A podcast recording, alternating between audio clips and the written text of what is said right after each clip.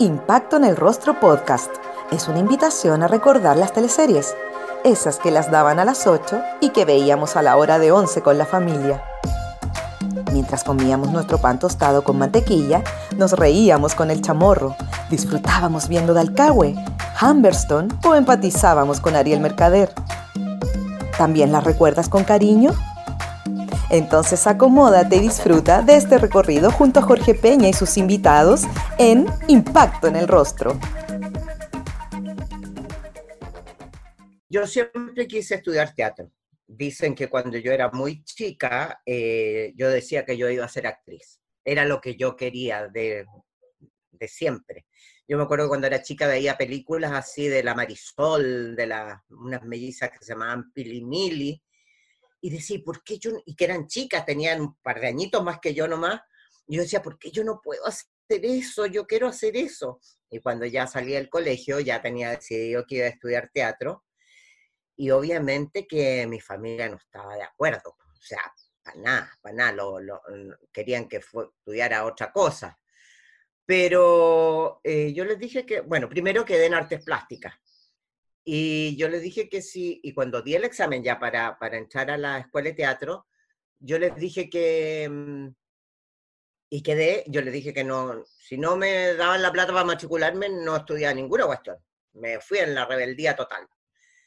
Y bueno, mi mamá me dejó y al segundo año mi mamá estaba feliz. Que al, fin del primer año estaba feliz. Porque al segundo año además empecé a trabajar, entonces me llamaron de la Chile, entonces para ella, uh, ya era, pero un orgullo que su hija estuviera trabajando en el Teatro Nacional. Siendo repitente y no perteneciendo a ningún curso en específico, me llamaron a formar parte del Teatro Nacional.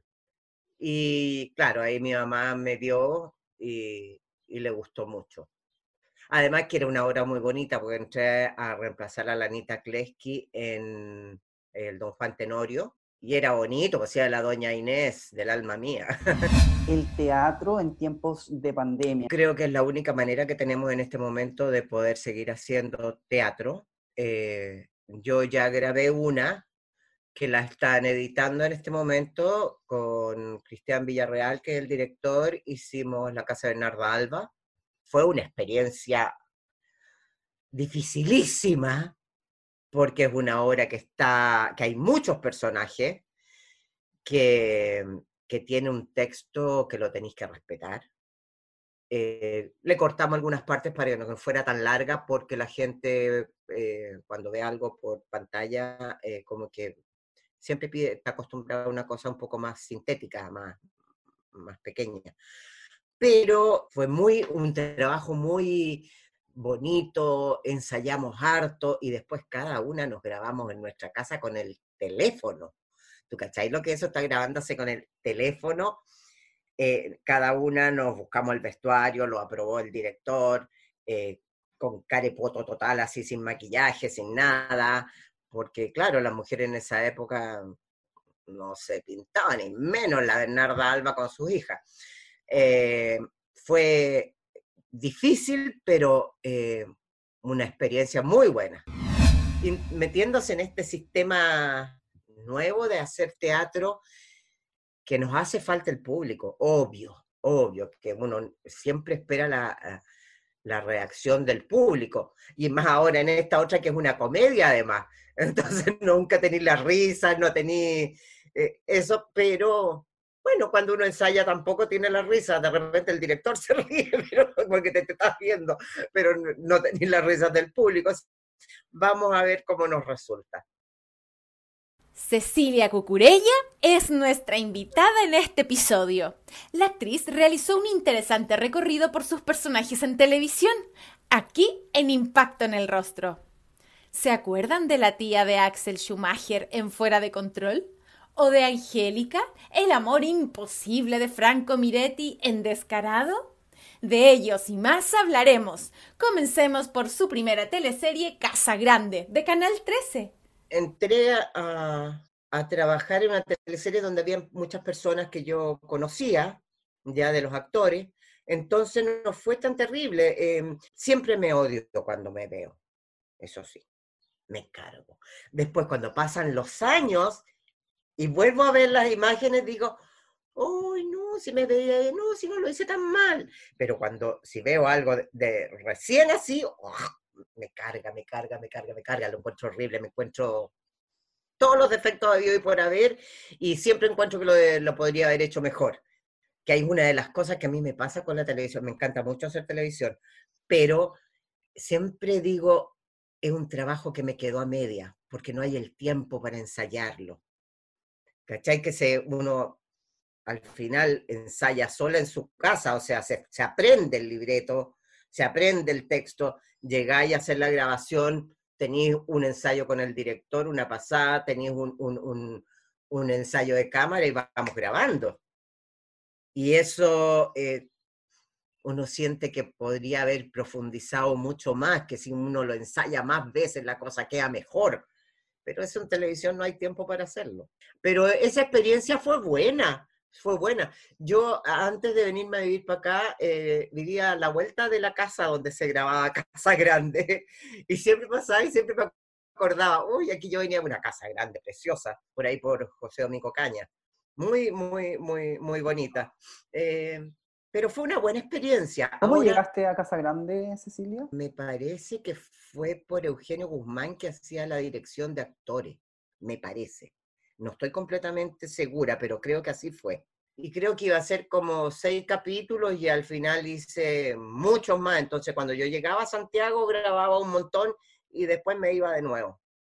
Porque yo no pretendía dejar las giras ni nada de eso.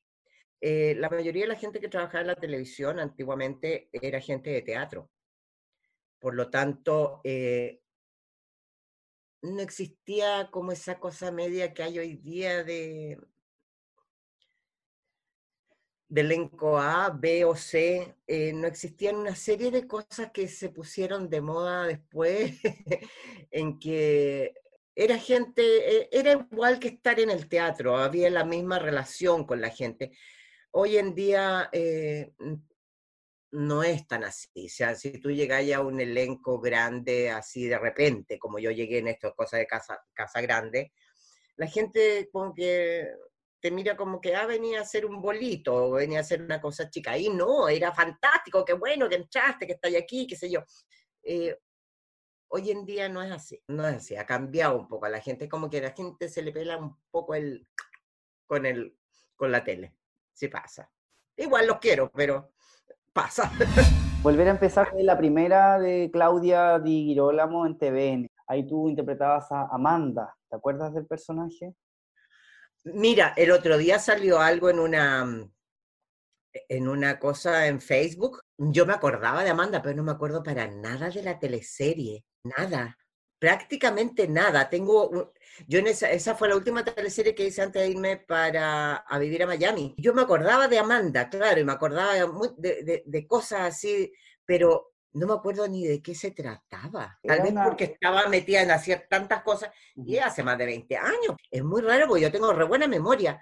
No sé qué me pas- habría pasado ahí que, o tal vez como entré en mi personaje tampoco, fue, era un personaje importante dentro de la historia, pero no era un personaje o que estuviese durante toda, se hablaba de ella durante toda la historia, eso sí me acuerdo, Sí. pero que aparece muy poco, como que de la historia no tengo mucha idea, nunca la vi. Luego de varios años en Estados Unidos, Cecilia regresa a Chile y se une a Borrón y Cuenta Nueva, en donde interpreta a la ex esposa del personaje de Edgardo Bruna.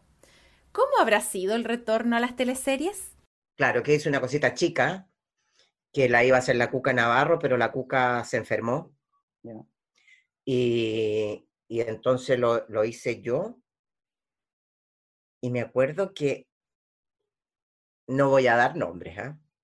pero me acuerdo que cuando llegué al, al estudio, a trabajar al set, qué sé yo, ahí al- a los camarines ya, me preguntaron compañeras mías de, incluso algunas bastante que nos teníamos cariño y todo, ¿y tú qué estás haciendo aquí? "Que no, Vengo a vender helado, vengo a trabajar, pues, o sea, me llamaron, voy a hacer tal y cual cosa. Ah, pero era como que todo el mundo cuidaba su metro cuadrado y eso me chocó, me chocó, me, me, me desilusionó incluso a algunas personas. Pero bueno, eh, era así nomás, pues ya, hoy tenéis que tirarlo para atrás y seguir haciendo lo que estáis haciendo y tratar de hacerlo lo mejor posible. Pero la gente había cambiado. Cecilia Sigrid Alegría hace algunas semanas estuvo conversando con nosotros y nos contó algo parecido. Ella, su primera teleserie fue Borrón y Cuenta Nueva y nos comentó que cuando quedó en, en, este elenco y que finalmente fue una de las protagonistas de la historia, también sintió eh, cierta envidia por parte de algunas actrices. Algo parecido a lo que me estás contando tú. Claro, claro, como que la, la gente de mi generación como que sintieron que mm, viene otra más como en la competencia de, de, no me vayan a quitar este espacio que yo ya me he ganado por 20 años, por 15 años, por... No, o sea, a mí me llamaron y ya era una pega más y la fui a hacer lo mejor que pude y, y era nada además ya.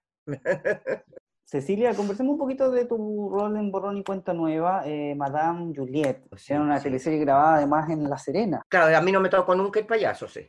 Ah, ya, solo tuviste interiores.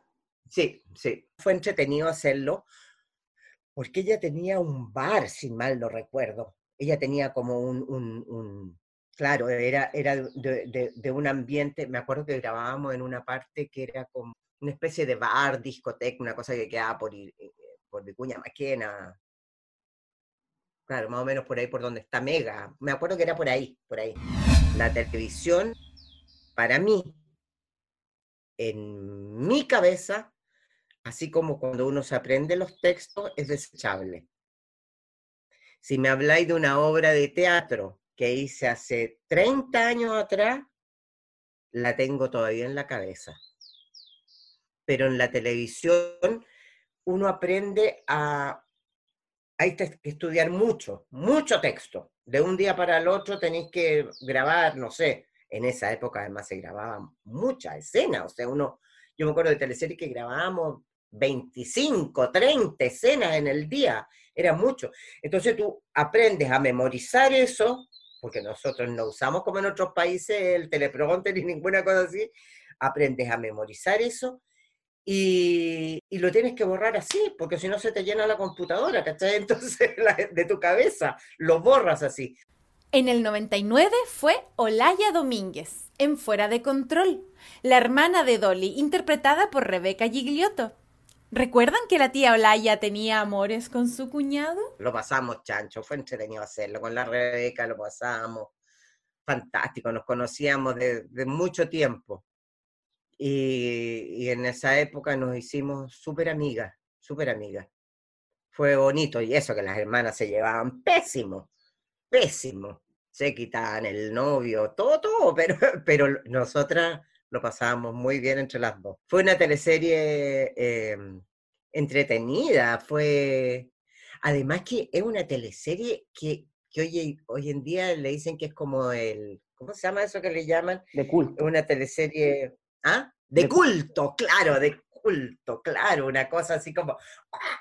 Ahora, no sé por qué le ponen ese nombre a las teleseries, porque que ahora igual la historia era, era entretenida, los cabros además estaban todos muy bien, me acuerdo de la Paulina, la Claudia Conserva, estaba la, la Javiera, claro, estaba el Tomás, el Romeo, no sé, había un montón de gente que lo pasábamos bien, que era entretenido hacerla, el personaje además era muy entretenido, porque cuál de las dos hermanas era más loca.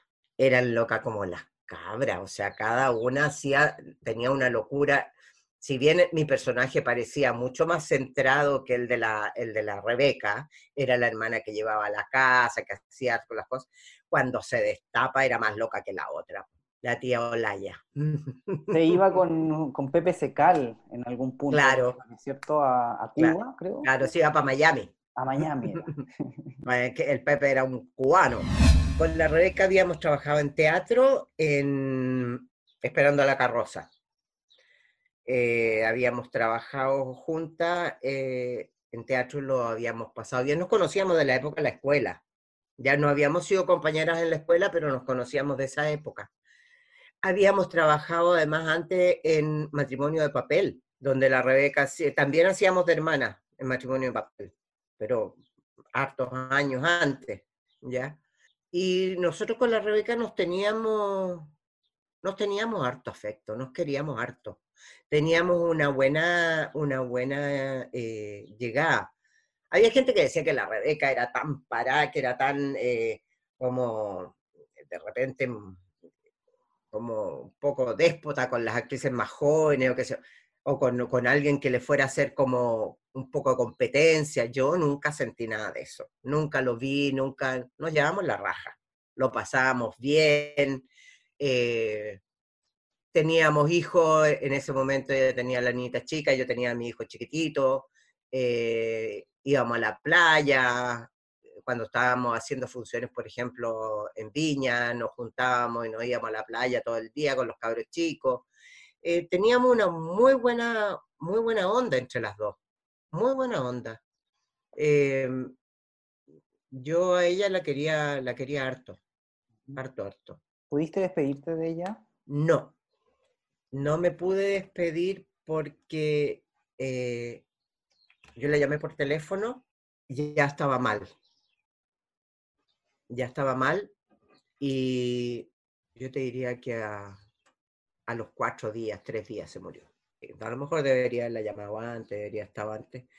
Pero nosotros hablamos harto de eso. Un día nos encontramos, las dos como público, viendo una cosa que grababan en el canal 13, creo que era. Bueno, esos teatros, una cosa de teatro, que trabajaba mi marido en eso. Entonces estábamos nosotras de público. Y la, la red estaba me acuerdo que andaba con turbante porque estaba haciéndose quimio, porque estaba con todo el, la cosa del cáncer. Y, y ahí estuvimos hablando harto, harto de cosas como personales, que las tengo guardadas yo nomás, nunca se las he contado a nadie. Y, y, fue, fue bonito, fue, fue bonito, tal vez por eso yo quiero, por ejemplo, tanto a la Javi, a la Javiera. La hija, siento que no la veo nunca la Javiera, nos comunicamos de repente por Facebook, por cosas así, no la veo nunca. Pero le tengo un cariño como muy grande, así, una cosa eh, especial, porque su mamá eh, todavía la recuerdo con mucho cariño, mucho cariño la Rebeca adoraba su espacio, su lugar donde vivía, que era muy bonito, tenía todo un, cuento ahí en ese lugar. Yo cada vez que voy para la Rayán, paso casi como por la esquina de su casa y voy a la casa de unos amigos y me acuerdo de la Rebeca, siempre, siempre, siempre, siempre. En el 2006 fue Angélica, la protagonista de Descarado.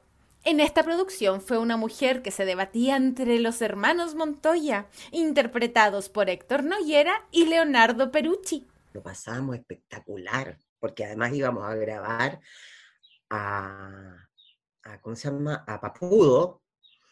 Las locaciones eh, eran en, en Papudo y nos alojamos en un hotel fantástico ahí en Zapallar. Entonces era un hotel La Raja.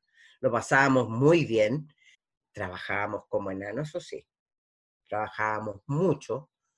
Fue un personaje muy bonito, o sea, para mi gusto fue un personaje eh, muy, muy bonito que me tocó hacer, pero siento como que la teleserie de repente se empezó a transformar en una cosa que ni yo la entendía. En realidad, eh, eh, creo que primero era, era mejor que como la teleserie se desarrolló. No, no, no lo que pasaba con mi personaje, porque bueno, tenía una historia más o menos eh, lógica y coherente, pero eh, había otros personajes que se transformaron en unas cosas tan raras, entonces eh, fue, fue haciendo que la teleserie perdiera como credibilidad, que perdiera no sé, credibilidad, yo creo que esa es la palabra. Y a la larga te pasa, eh, yo siento que le pasa eh, la cuenta a los protagonistas, en este caso era a mí, ¿ya? Porque como a la teleserie al final no le fue tan bien, los demás siguieron todos trabajando súper, pero a mí no me llamaron y resulta que mi personaje la gente lo adoraba, lo amaba porque era la, la que más sufría. Yo decía, oye, después de esta teleserie me tendré que hacer la cirugía plástica porque de tanto llorar voy a quedar como pasa. Porque eran, es que no podía hacer la escena sin llorar porque era terrible, pero terrible. Había muy pocas escenas en que este personaje estaba feliz y contento, pero fue un bonito, una bonita experiencia. Cecilia, ¿te sorprendió cuando te llamaron para esta teleserie y te dieron un papel principal? Absolutamente, absolutamente. O sea, nunca tuve trato de protagonista. ni trato, ni sueldo, ni, ni nada de protagonista. Incluso cuando me llamaron, no me dijeron que era la protagonista. ¿Quién te llamó? El Avero Sequel. La Verito me llamó y tampoco me contó que era la protagonista. Me dijo un personaje, me habló, qué sé yo. Eh, le pidió un poco la opinión al Tito Noguera y el Tito estaba feliz. Eh, yo al Leo lo había conocido años antes en Costa Rica, en un festival de teatro, así que ya nos conocíamos, yo lo conocía de su carrera, lo, lo había desde cabra chica, yo lo veía al Leo en, en, en teleserie.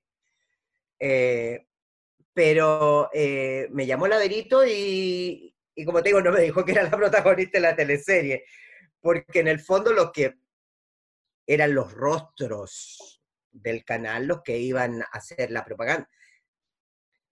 A mí no me importó, ¿ah? la verdad que así como así no me importó. Pero no te puedo negar que cuando fue el Festival de Viña y los llevaron a los protagonistas y a parar el dedo en el fondo al Festival de Viña y los hicieron saludar a todos, qué sé yo. Yo dije, ¿por qué yo no estoy ahí si yo soy la protagonista de la teleserie?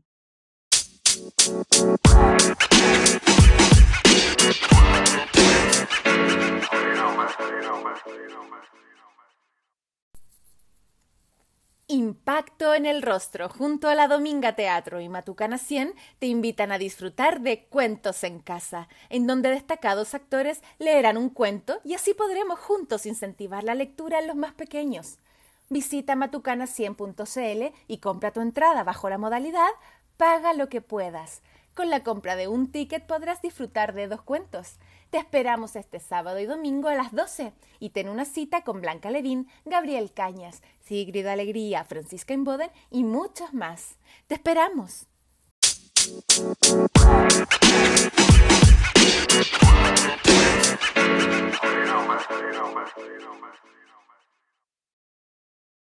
Y eso dije, ah, chao. No, no, no es para mí, no me voy a meter en ese rollo porque al final a uno le hace mal. Mejor sigo haciendo mi trabajo tranquila, feliz y qué sé yo, y, chao, para atrás. No Lo pasaba con la gente, la raja, lo pasábamos bien, grabábamos, contentos. Eh, creo que no tuve nunca problema con nadie. En general no tengo problema con la gente, así que eh, lo pasamos bien haciéndola y a eso otro decidí no pescarlo nomás. O sea, no. Ah, era, era, la tele era así. Yo iba a hacer mi pega, punto. Pero, y tengo amigos desde esa época hasta el día de hoy. Correspondía que te hubiesen llevado porque era parte del, de los protagonistas. O sea, obvio que sí, pero yo no era rostro del canal. ¿Cachai? O sea, no, no era, no era rostro. Entonces, era, dije, bueno, ya, la tele era así. Siempre tengo el apoyo de mi familia que me dice, ay, no te preocupes, esa no te... Siempre leo una wea. Así que chao. Eh, pero no deja de, en el momento así de producirte una cosita como, ¿va? ¿Y esto? ¿Por qué? Pero bueno, a lo mejor si a uno eso lo pilla a los 30 años, eh, te puede afectar más. En esa época yo cumplí 50, tú comprenderás que ya, ya da lo mismo, da lo mismo. no vaya a ser más ni menos por eso. Sí puede influir en cosas futuras, eh, una cosa de, de, cómo vende el canal tu imagen. Y ahí el canal no vendió ninguna imagen mía, o sea, yo iba a hacer mi pega y creo que me hicieron una entrevista eh, en una revista así de algo y, y chao. No, pensábamos que no iba a ir muy bien. Ahora, el día que salió al aire, me acuerdo, porque estábamos todos viéndola allá en Papudo, en, el club de yate. Allá vimos el primer capítulo, en una, una fiesta que se hizo en el fondo. Ya, y estábamos todos ahí y pensamos que nos había ido estupendo. Y el 7, porque esto era el 13, el 7 ganó por uno o dos puntos, no fue más, ya fue súper poca la diferencia. Pero se hizo una cosa así como, ¡Ya! ganó, ganó el 7, porque las dos teleseries se lanzaban el mismo día. Entonces, era, eh, eh, no sé, por la, la televisión se maneja de una manera tan rara. Ahora, en el elenco, en el primer tiempo, yo no noté eh, un bajón, noté noté después una cosa como, ay, sigamos haciendo esta weá, ya, hay que hacer esta weá, así. Como hay que ir para adelante nomás, ya, ya. Entonces ahí fue donde los personajes se desarmaron de mucha gente, se... y la teleserie se empezó a ir así, a pique. Porque también la historia escrita también empezó a, tener cosas que, que, eran un poco incoherentes, de repente eran y las interpretaciones también empezaron a hacerse así. Fue una cosa extraña, rara, pero bueno. Cuando hay teleseries que se graban afuera, eh, a mí me encanta. Me encanta eso. Uh, hay una, se, se, hace una, una, relación mucho más, mucho más como en el teatro, más de camarín, ¿ya? Eso de conversar, de sentarte a, a comer después todos juntos y hablar de la vida, hablar de, lo que estamos haciendo, hablar de todo. Y, eso lo hace mucho más entretenido porque las relaciones humanas son las que nos hacen estar como más contentos en un lugar, al menos a mí me pasa. Yo creo que con la primera que fui a grabar afuera fue con Morir de Amor, que la grabábamos en Los Vilos. Y yo tenía a mi hijo guagua, guagua, tenía, no sé, como un año más o menos y, o no sé si alcanzaba a tener un año, pero era por ahí. Y me lo llevaba para allá con la nana un par de días, así, porque si no pasábamos una semana o dos semanas sin volver.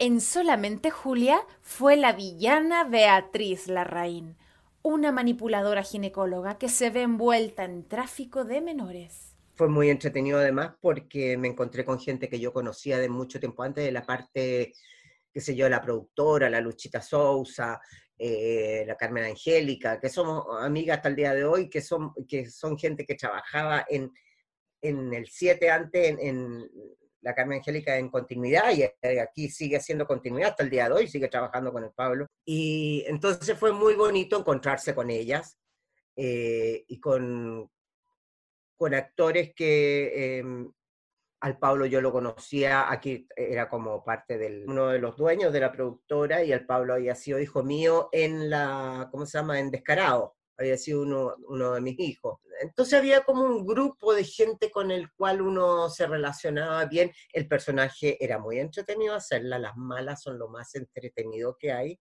Me acuerdo que teníamos una escena con la Tati Molina, nos teníamos que pelear y nos, teníamos, nos dábamos unas cachetas que nos costó hacer eso, porque además uno con la cacheta se tenía que caer justo en una parte que no, y, que no se fuera a pegar la actriz en esta, pero tenía que parecer como que se pegaba en el canto de la escalera, una serie de cosas así.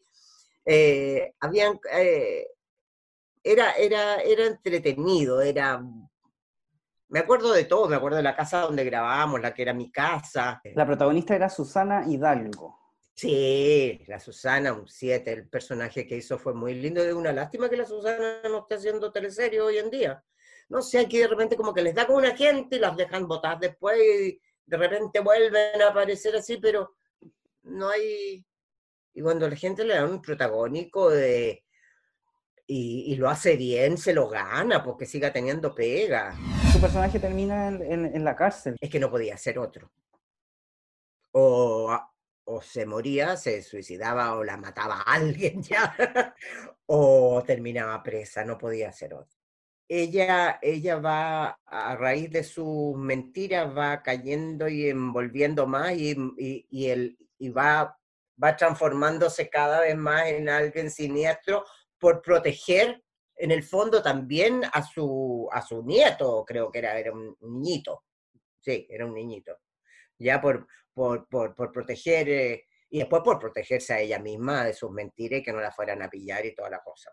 Pero es entretenido hacer malas en la tele, es muy entretenido. Además la gente te dice, ¡mala! Los horarios eh, se pusieron con la cosa, ya había salido la cosa la ley del cine, que para la televisión es bien, como que no funciona mucho, ¿ya?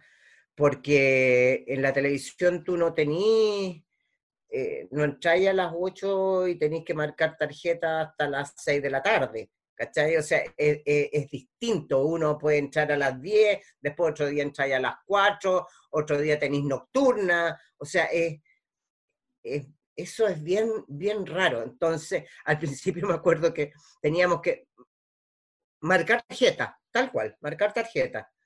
Hasta que se dieron cuenta que era una estupidez en realidad, porque si todos teníamos horarios distintos, todos trabajábamos un día dos horas, el otro día seis horas, el otro día ocho horas, eh, o sea, era, era absurdo. Tiene que haber una, una, una regulación específica para la televisión. Específica, no, no, creo que la cosa mezclada con lo del cine, eh, no sé, no, no, tal vez para la parte técnica, para la gente que tiene que estar ahí todo el, día, todas esas cosas, por supuesto que sí. Pero en, la parte de los actores la, cosa es, diferente. Además, eh, en eso no se, toma, no se toma en cuenta las horas que tú dedicas a estudiar todos los días. O sea, tú salís de grabar, ponte tú a las 6, 7 de la tarde y, y después te vayas a tu casa a estudiar para el otro día sobre todo cuando está ahí un personaje que está en todos los capítulos. Entonces tenéis que estudiar para el otro día, no sé, 10 escenas o 15, depende de lo que te toque, pero todos los días es así. El fin de semana estudiáis todas las escenas de la semana, mi, por lo menos mi sistema, ¿ya? Estudiáis todas las escenas de la semana, las marcáis, las estudiáis, qué sé yo, y después día a día te vais estudiando las que vienen para el otro día. Y ese tiempo nunca está contabilizado. Yo me acuerdo que hace muchos años cuando grabábamos eh, Morir de Amor en Los Vilos, que la productora general era la Sonia Fuchs, teníamos unas escenas nocturnas que los que más sufrían ahí eran los cabros que se tenían que meter al agua, los buzos, ¿ya? Pero que teníamos que estar, eh, estar ahí en la noche, en la playa, grabando en la caleta, y me acuerdo que la Sonia nos llevaba cafecito con pisco, tomen cabros nos decía, porque si no se van a morir de frío. y claro, ella, tenía cosas así que eran, no sé, que eran, yo encuentro que tenía cosas de repente geniales, así, cosas muy, muy bonitas de, de arranque que le daban. Nosotros hablamos con, con Paulina Urrutia y ella nos contó que, Sonia Fuchs era una productora bastante dura, pero eh, muy eficiente. Gracias a, a, esa rigurosidad las cosas funcionaron en el fondo. Exactamente, gracias a esa rigurosidad de ella, o sea, las teleseries del Canal 7 llegaron a ser lo que fueron, ¿ya? Que es una lástima que hoy en día no estén, que se haya acabado el área dramática y todo eso ahí. En los años que mi marido fue como rostro eh, del Canal 7 en esas teleseries Bella y Audaz y qué sé yo, en esa época, eh, tuvimos una, una, una cercanía con la Sonia y fue súper buena onda súper buena onda. Yo sentí mucho cuando se murió. O sea, nosotros andábamos en una gira, me acuerdo hasta el día de hoy, andábamos en una gira, estábamos en La Serena, y en la noche, de repente, en las noticias, vemos, oh, y fue, fue un golpe, fue, a mí me, me dio mucha pena, me dio mucha pena, o sea, yo le tenía afecto a la Sonia. Su última teleserie fue Te doy la vida producción que está siendo retransmitida por las tardes en Mega. Ahí fue Valeria Bianchi, quien estaba casada con Horacio Valdés, interpretado por Osvaldo Silva, su marido en la vida real. Tenía tres hijas. Teníamos, era casada con mi marido de verdad, pero me trataba pésimo. Ayer estuvimos viendo un pedazo y yo le dije, puta que eres pesado, la cagaste, o sea, qué mujer más estúpida estar con un tipo que la trata tan mal. Qué atroz, qué terrible. ¿Cómo esa mujer era tan estúpida de, aceptar esa, eh, esa, esa situación? Ahora, las cosas son divertidas. ¿ah? Yo esto lo he dicho alguna, alguna vez anteriormente. Yo para, con esa teleserie fui nominada como mejor actriz de, reparto, porque son protagonistas y los de reparto. Eh, y nunca más he hecho televisión. Esas cosas pasan en Chile, no pasan en otra parte del mundo. O sea, en otros países el ya ser nominado para algo te implica pega, pero así, pero que te llueve. En cualquier parte, en cualquier país. El hecho ya de ser nominada para algo, tú decís, uy, qué bueno, o sea, están valorando lo que yo hago. Además que esa, esa cosa eh, se supone que la hacen tus pares, tus directores, actores, qué sé yo, que son los que, que, te proponen además. Y, y es raro porque después te hay como... Y nunca más. Nunca más. eso fue lo último que hice.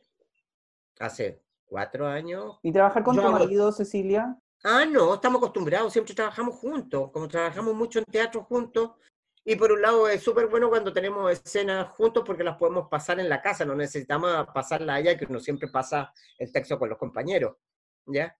Eh, antes de, mientras te estáis maquillando, pasáis el texto, qué sé yo.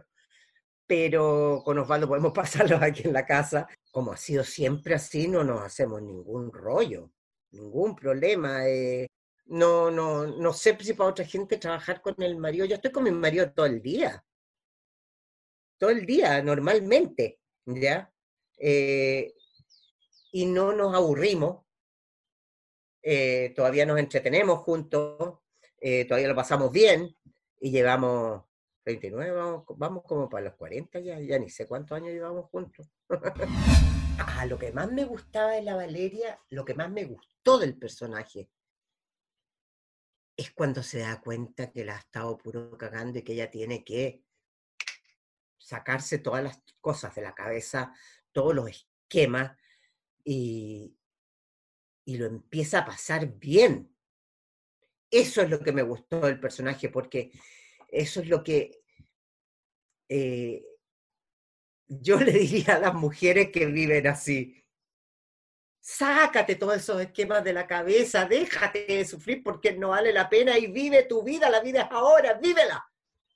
Y eso me gustó del personaje. Si se hubiese quedado lamentando, ah, una lata el personaje. Pero no, el personaje tiene un cambio. Y eso me gustó porque además me sirvió como para hacer eh, un poco de comedia. Ya, hacer, ahí tener un poquito de hacer ese, porque el personaje al primero, al principio sufre, sufre, sufre, sufre, sufre, y es la mamá que está con los niños, y sufre porque este marido, y sufre, y sufre, hasta cuando tiene la catarsis en el fondo de todo este sufrimiento, viene la catarsis y cambia, y se le abre, se abre la vida. Eso, eso es lo que me, yo te podría decir que me gustó. Por un tipo físico, nunca me dan personajes populares en la tele. Porque soy rubicita, de ojos azules, ¿cachai? O sea, como que no tengo el tipo para hacer personajes populares. Pero uno se puede poner peluca, puede hacer... Yo en el teatro he hecho personajes populares y me encantaría en la tele poder hacer un personaje popular. Siempre me dan las viejas cuecas. Y yo de cuica no tengo nada, la pura cara. que es verdad. Entonces, eh, eh, eh, me, me, gustaría que, que, de repente me tocara un personaje, lo veo difícil, porque en, la, tele las cosas son como muy estereotipadas de alguna manera. Hay un estudio nuevo que, que salió que habla que el, el, promedio de la gente de teatro ha estado viviendo con 300 lucas. O sea, yo doy gracias a Dios de que esto no me pilló en la época cuando tenía hijos chicos, cuando tenía que pagar arriendo todavía, cuando tenía que es cuando eres joven. Por suerte me pilló ahora, cuando ya tenéis la vida de alguna manera solucionada. Para todos, tanto teatro como en televisión, en general es una necesidad el actuar. Uno siente algo adentro que necesitas actuar, hacer un, tener e, e, e, esa, esa cosa de inventar el personaje, de irlo, de, irlo creando, de, que se te ocurran cosas, de irlo viendo, de, observar, de andar. Y ahora nos quedamos todos sin, sin poder desarrollar eso que nos gusta tanto hacer. Cero ayuda, cero ayuda. Eh, se hicieron unas cosas que son concursos porque concursamos entre, entre, eh, eh, entre nosotros a ver si, quién gana el pedacito del queque que están repartiendo. Entonces, a ver si estas miguitas me son para mí, entonces lo encuentro atroz. Encuentro que eh, es terrible que a un gobierno no le interese para nada la cultura. Y es, es triste, es vergonzoso. A nivel mundial es vergonzoso ¿Cómo es posible? ¿Cómo es posible que no les interese apoyar nada?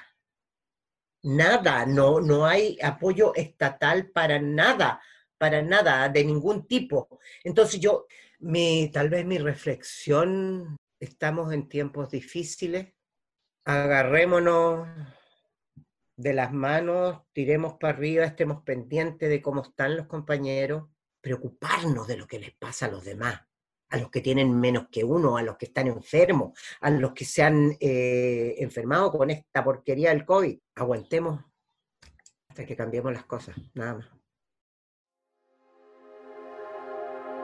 Impacto en el Rostro Podcast es una invitación a recordar las teleseries, esas que las daban a las 8 y que veíamos a la hora de 11 con la familia. Mientras comíamos nuestro pan tostado con mantequilla, nos reíamos con el chamorro, disfrutábamos viendo Dalcahue, Humberstone o empatizábamos con Ariel Mercader. ¿También las recuerdas con cariño? Entonces acomódate y disfruta de este recorrido junto a Jorge Peña y sus invitados en Impacto en el Rostro.